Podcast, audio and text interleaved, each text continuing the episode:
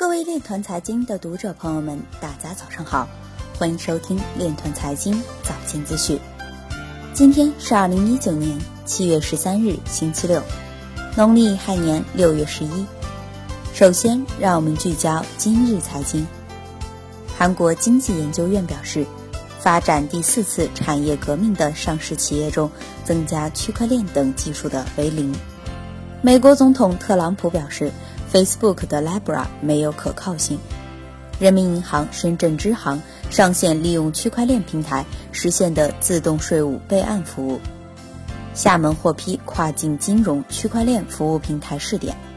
有报告显示，2023年区块链可让供应链金融市场利率规模实现约297亿元增量。密码学专家通过技术手段揭示奥本聪提交的文件中有篡改。广州开发区表示，将创造区块链加 AI 商事服务模式。国网大数据中心将联合英大集团同步研究借助区块链共识机制。以太坊联合创始人表示，Libra 更似一台性能良好的监控器。陈伟星表示，全世界政府不可能联合起来反对加密数字经济。今日财经就到这里，下面。我们来聊一聊关于区块链的那些事儿。据 CCN 报道，美联储主席鲍威尔在美国参议院出席听证会期间表示，没有看到比特币被用作付款方式。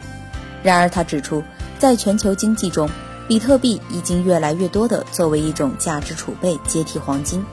参议员还提到，对比特币从长期来看有可能取代美元的世界储备货币地位而感到不安。鲍威尔承认这是可能的，尽管只是长期的。以上就是今天链团财经早间资讯的全部内容，感谢您的关注与支持，祝您生活愉快，我们明天再见。